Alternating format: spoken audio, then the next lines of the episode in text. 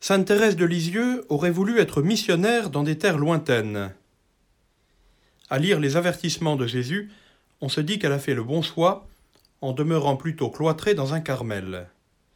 Car la mission de l'évangélisateur est décrite en des termes qui ne font guère rêver.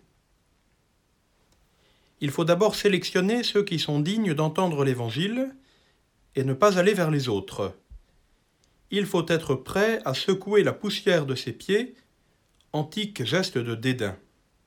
Il faut accepter l'échec de l'évangélisation. Il faut enfin ressembler au serpent, animal peu sympathique, réputé surtout pour sa ruse. Ce n'est pas ce qu'on attend spontanément de quelqu'un qui porte la parole de Dieu.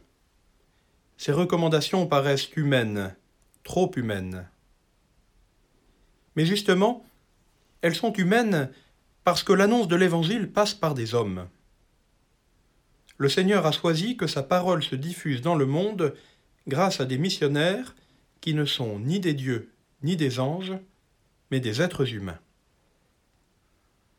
Même quand il se révèle à Paul sur la route de Damas, Jésus ne lui dit pas grand-chose. Il préfère qu'un homme, Anani, pourtant peu enthousiaste, s'en charge. La révélation ne se fait pas par des voix venues du ciel, mais par nos témoignages d'hommes et de femmes, avec nos qualités et nos maladresses, nos réussites et nos échecs, notre candeur innocente ou notre stratégie rusée.